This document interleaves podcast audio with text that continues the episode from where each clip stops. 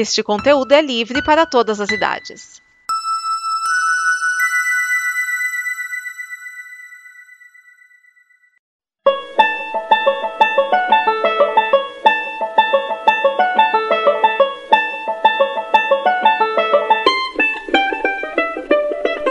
Olá, esse é mais um Prólogo e aqui nós chegamos com a maldição da residência Hill. The Haunting of Hill House, ou a maldição da Casa Hill, como você preferir chamar, é baseado num livro de Shirley Jackson que foi lançado em 1959. Já teve dois filmes em 63 e em 99 com o nome de The Haunting. Aliás, o de 99 foi parodiado no Todo Mundo Odeia o Pânico. É, Todo Mundo em Pânico 2. Todo Mundo Odeia o Pânico. Eu ia misturar, né? Todo Mundo Odeia o Chris com Todo Mundo em Pânico. Ia ficar um filme divertido. A abertura tem umas estátuas se desfazendo. Uh!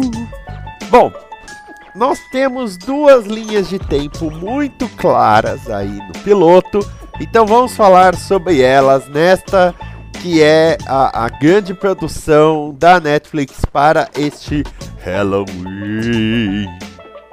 Bom, a primeira linha de tempo nós sabemos que é em 92 o casal Hugh e Olivia Crane levam os seus cinco filhos, sim, cinco filhos, Steven, Shirley, Theodora, Luke e Eleanor para a Hill House, porque a ideia deles era reformar a casa para depois vendê-la. Algo muito comum. É como se a gente assistisse. Esse, esse, essa série, o princípio dela é tipo Irmãos à Obra versão assombrada. Tá? Bom, mas vamos falar sério aí. O Rio e a Olivia levam os cinco filhos essa casa. Só que. Deu merda. Alguma coisa deu errado nessa casa, tá? Tem uma sala que eles chamam da sala vermelha. É difícil dizer no piloto o que aconteceu, mas tá claro que a Olivia morreu. Tá? Ela claramente morreu dentro da casa. E aí o pai pega os filhos um a um e leva os filhos para longe. Tá? A gente não vê os outros filhos, a gente só vê a cena em que ele pega o filho mais velho, que é o Steven, fala assim: "Filho, fecha os olhos, ainda que ele abre os olhos um pouquinho e vê a mãe correndo pela casa, enfia os filhos no carro e vai embora com os filhos da casa. E nunca mais, pra ter ideia, ele não só nunca mais voltou na casa, como ele também nunca mais quis saber de vender a casa. Ele queria a casa fechada de qualquer maneira para garantir que ninguém nunca ia entrar na casa já mostra que deu problema, os tabloides falaram merda, disseram que ele matou a esposa, até queriam tirar a guarda dos filhos da mão dele, mas ele salvou os filhos, vamos chamar assim. Os filhos na casa, eles estavam tendo experiências diferentes um do outro. O Steven, que era o mais velho, foi o que menos foi afetado. Ele viveu uma vida muito de boa na casa e também depois da casa. Mas o depois da casa eu vou falar daqui a pouco. Já o segundo filho, que é a Shirley, ela falava sozinha à noite dormindo. E ela falava muito do Red Room, a sala vermelha. Ah, Red Room, ah, eu quero ver Red Room, Red Room. Lembrando que Red Room soa muito como Red Room, né? Quem curtiu Iluminado sacou a referência aí. E ela quer entrar na tal sala vermelha, que até a, a Theodora mesmo fala. Ai, eu acho que tem alguém aí dentro. Ela, não, fica quieto, tem ninguém aí dentro. E depois a gente vê que, que tem mesmo, tá? A Theodora, que é a que aparece menos nesse piloto. Aí nós temos o Luke, que é um menino que é, é, muito isolado e ele fala que ele encontrou uma garotinha na floresta.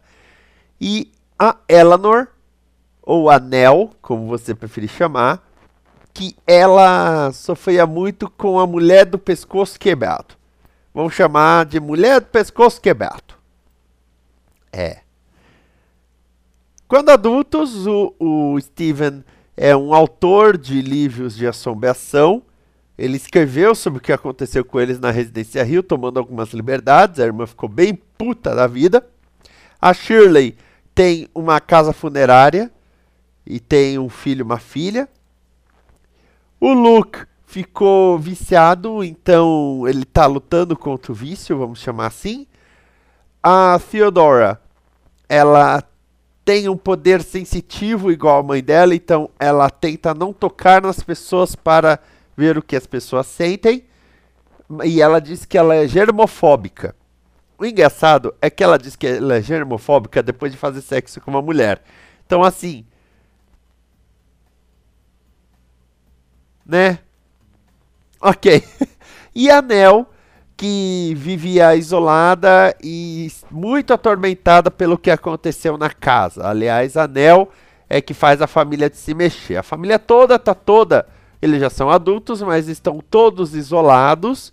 E é por um pedido da Nel que a Nel fala: gente, eu, eu não tô bem, as coisas não tão boas, que a turma se reúne de novo.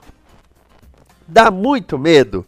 Não dá muito medo, mas dá aquela assustada porque você percebe que deu merda na casa, você tenta entender o que, que aconteceu e principalmente porque de vez em quando vai rolar o que? Os bons e velhos jump scares. Ou seja, vai ter alguém ali gritando, vai ter aí a, a mulher do pescoço quebrado, vai ter alguma coisinha aí feita para te assustar. Mas tirando isso, é uma série que está construindo um clima. Esse é o lado bom da Netflix, o fato de que eles lançam a série toda, né? Eles lançam toda a temporada, todos os 10 episódios no caso, então eles podem construir um suspense maior que faz muito bem para a maldição da Residência Rio. Por outro lado, esse piloto, ele até que entrega bastante para o piloto de uma série com esse sistema aí de todos os episódios de uma vez. Então, esse piloto, ele apresenta como está cada um deles. A Theodora é que aparece menos, na verdade, mas aparece como está cada um deles como eles se sentem em relação ao que aconteceu. É engraçado que o Steven, que é o autor, ele chega a falar para uma mulher: Não, eu já vi vários fantasmas por aí, eu já vi várias coisas diferentes por aí, até que no final do episódio ele vê um fantasma de verdade. Que é a Nell. Tá? Porque depois da mãe morrer dentro da casa, a Nell decide entrar na casa e a Nell morre na casa. Falar Anel é engraçado, né? Nel, o nome dela é Nel. Quer dizer, o apelido, né? O nome dela é Eleanor. É muito interessante, um custo de produção muito bom, tá? Então, tem aí bons atores. Tem a Carla Gudino fazendo a mãe da família, essa mulher maravilhosa. E aí eu fiquei prestando atenção. Tá, tem a Carla Gudino como a mãe da família, mas não apareceu ela mais velha. E nós sabemos que Carla Godino consegue se interpretar mais velha também. Então alguma coisa aconteceu aí com ela. Eu já já imaginei. Já o Hugh Crane, o pai, ele é interpretado pelo Henry Thomas, que estreou no cinema fazendo ET. E mais velho, ele é interpretado pelo Timothy Hutton, que estava fazendo American Crime. O, o Timothy Hutton ele ganhou o Oscar de melhor ator coadjuvante até uma vez. E é legal como o Harry Thomas e o Timothy Hutton se parecem. Os outros não, tá? Os outros você vê criança e adulto, né, não, não parecem tanto.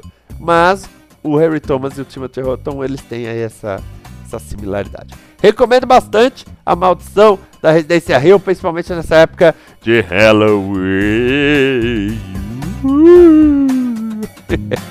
Voltamos aí no próximo calma.